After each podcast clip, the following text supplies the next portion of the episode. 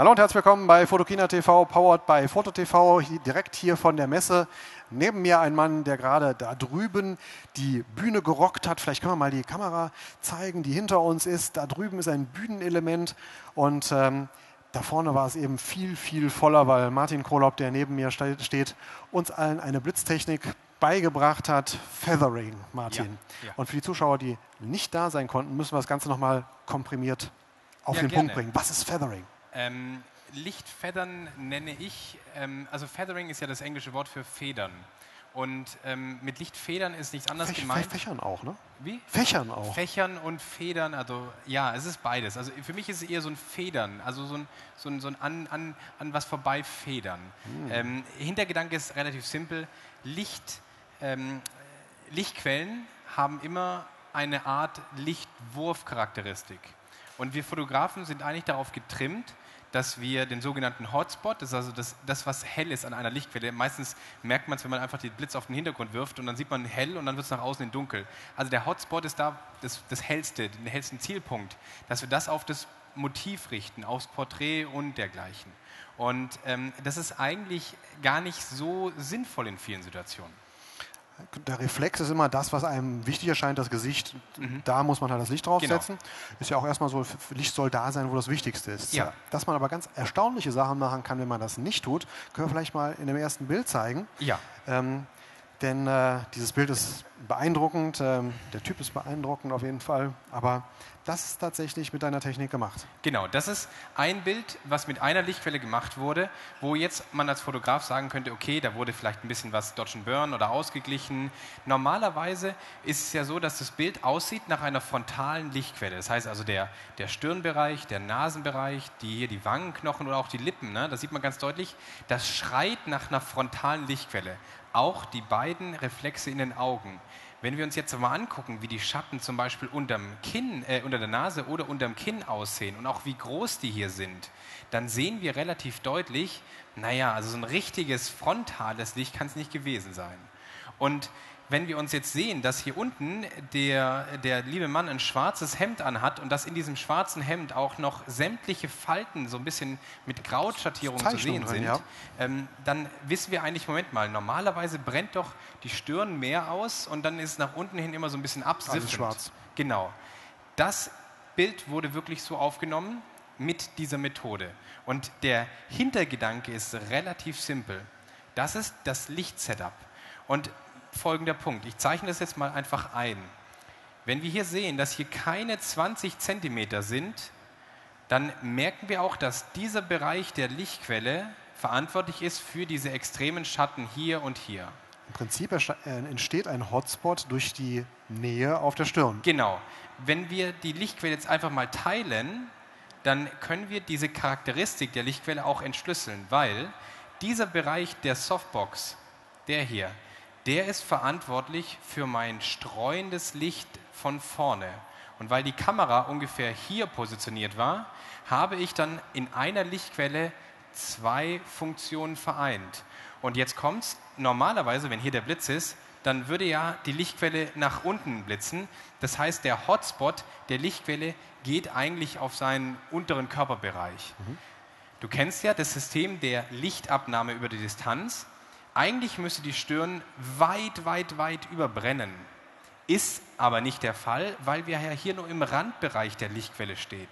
Das heißt also, unser Modell befindet sich wirklich fast außerhalb des wirklichen Lichtwurfs und obwohl seine Stirn so nah dran ist, Trotzdem brennt sie nicht brennt aus, weil aus. sie eben nicht im Spot der Lichtquelle ist. Und wir reden hier von einer Softbox 60 x 60 oder 65 x 65. Und man könnte sagen, eine Softbox hat gar keinen Hotspot, aber eine Softbox hört ja auch irgendwo auf zu strahlen. Ganz erstaunlich ist, dass man mit dieser Technik sogar Ganzkörperausleuchtungen machen kann. Ähm, ich weiß nicht, haben wir vorher nicht abgesprochen, aber schaffst du es nochmal ein Ganzkörperporträt zu zeigen? Weil ja. das war für mich vorhin so ein, so ein Aha-Moment. Da hast du mit einem Reflektor, eine ganze, also mit einem normalen ja. Reflektor, der eigentlich ein relativ gebündeltes Licht macht, eine ganze Person ja. ausgeleuchtet. Das hier ist gemacht mit einer kleinen Softbox, 90 cm Durchmesser und auch dieses Bild wurde nicht nachträglich großartig äh, in Helligkeiten geändert. Was da gemacht wurde, was maximal Kontrast noch ein bisschen drauf.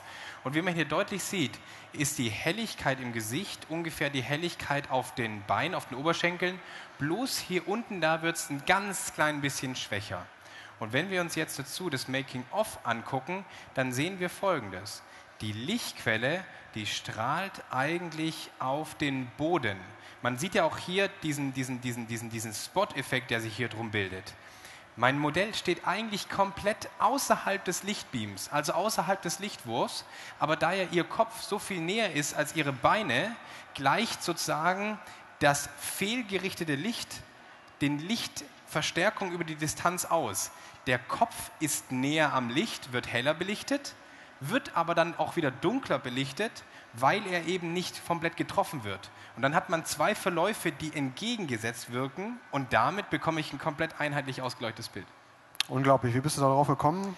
Ähm, ich musste einen alten, ehrfürchtigen Kollegen um Hilfe bitten und betteln, dass er sich erbarmt hat, mir das zu sagen, weil man erkennt es nicht. Also das, auch gerade heutzutage ist es nicht möglich, sowas mit Lightroom und Photoshop kann man immer noch haufenweise pushen. Bei der Sache ist halt so, dass die komplette Dynamik der Kamera gewahrt wird. Also wenn ich jetzt so ein Bild nehmen würde und ich würde das nachträglich aufhellen, dann würde ich ja ähm, Dynamik verlieren aufgrund der Aufhellung.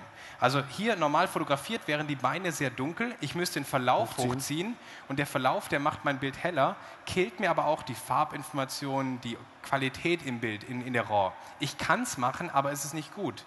Hier habe ich die Belichtung von vornherein schon perfekt und ich habe dann noch den Spielraum, noch Feinjustierungen zu machen. Was man von vornherein richtig auf dem Sensor hat, braucht man hinterher auch nicht zu korrigieren. Genau. Und hat natürlich ein Ausgangsmaterial, mit dem man dann auch noch viel ja. weitergehen kann, als wenn man schon am Limit ist. Also entstehen Bilder, die sind einfach nur so eine Mischung aus Frontlicht und Seitenlicht. Es ist einfach diese Einheitlichkeit der Bilder, die dann, die dann spricht. Also die Bilder sind einfach so belichtet, wie man Studioaufnahmen normalerweise nicht kennt, weil die Studioaufnahmen, wie du schon gesagt hast, normalerweise aggressiver sind, hell, dunkel.